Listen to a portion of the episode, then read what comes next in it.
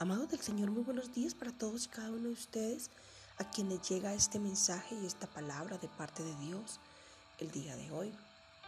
Hoy es día lunes, comienzo de semana y quiero orar por todas y cada una de las personas a las que llega esta palabra para que sea Dios guiando sus pasos, para que puedan tener esa certeza, fe y confianza de establecer sus vidas en Él, ya que al establecer nuestras vidas en las manos de Dios, marca la diferencia.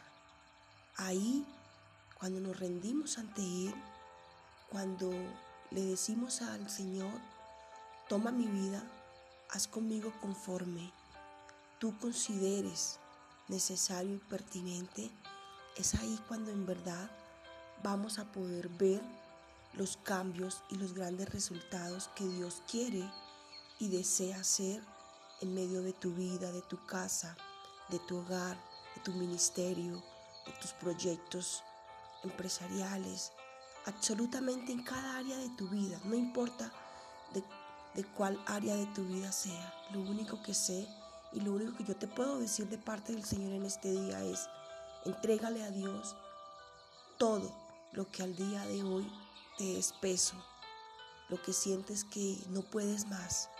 Hoy, comenzando semana, dile aquí estoy, rendido, rendida a tus pies, para que en mí se haga conforme tú quieres y tienes planeado para mí y verás cómo esta semana vas a poder caminar libremente sin el peso de eso que te agobiaba. Es así que quiero darte esta palabra para que la pongas por obra en tu vida y verás cómo puedes caminar libremente aún con tu manera de, de ser, de actuar, de pensar, va a ser diferente. Te doy esa garantía de parte de Dios. La palabra que te quiero entregar hoy dice así, pongan toda su confianza en el Señor. Jeremías 29:11. Pues yo sé los planes que tengo para ustedes, dice el Señor. Son planes para lo bueno y no para lo malo, para darles un futuro y una esperanza. Amén. Es una palabra tremenda, poderosa. Me leía toda la palabra y es tremenda porque en ese entonces habían falsos profetas que solamente le, anunciaban al pueblo de Israel eh, palabras de porvenir, palabras bonitas, pero nunca confrontaban al pueblo con aquello que estaba mal. Sí, en sus corazones y yo quiero decirles que es indispensable y que esta palabra es hermosa.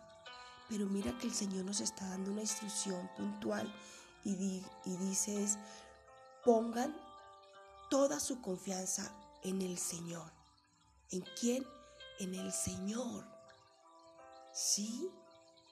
¿Por qué razón crees tú que me estás escuchando que el Señor dice hoy, pero pongan toda mi confianza en mí, en el Señor. Muy seguramente tu confianza no está en Él. Y la palabra que viene, Jeremías 29:11, habla de, de que Él tiene planes de bien y no de mal. Sí, pero para que esos planes de bien y no de mal lleguen a tu vida, te es indispensable y es ineludible Sí, el que no pongas tu confianza en el Señor. Tienes, debes hacerlo. Va a ser la única manera en que en realidad vas a poder ver la mano de Dios obrar en medio de tu vida, en medio de esa situación en la que tú dices, Dios, ya no puedo más. Dios, necesito de tu paz. Necesito de tu tranquilidad. Necesito que me ayudes. Pero el Señor dice, no te puedo ayudar si tú no pones y estableces tu confianza en mí. ¿Sí? Es imposible, eso es como, como, como la, la parábola que existe donde el hombre está con el cabello largo, malobrado, barbudo, sucio, y dice que Dios no existe. Pues sencillamente le dice, el amigo le dice, ¿y por qué dices que Dios no existe? Sería como decir que el hombre que está con su cabello malobrado, barbudo, en mal estado, está así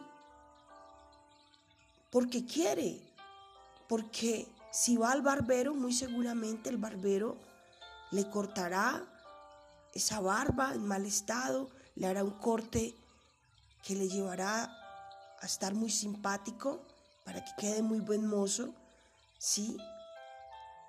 Aunque el barbero sí existe, si él no lo busca, el barbero no puede hacer nada por su condición. Asimismo es con Dios. Dios existe, pero si tú no lo buscas, y si lo buscas, lo buscas entre, entre gemidos, entre gritería, entre lloriqueo, entre, entre quejadera. Eso no es una oración.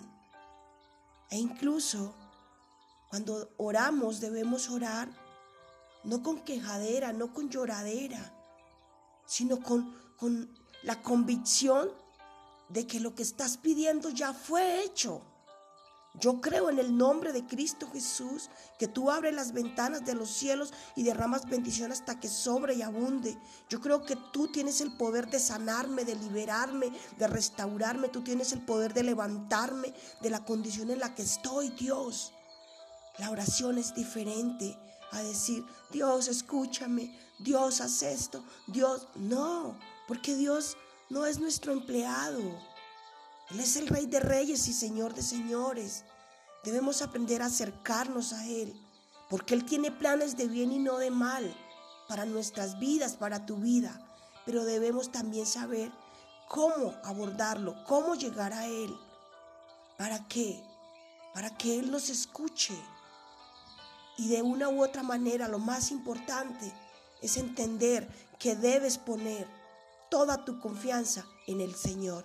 Dios te bendiga, tengas un excelente día, guiado e instruido por el amado Espíritu Santo de Dios. Bendiciones mil para ti.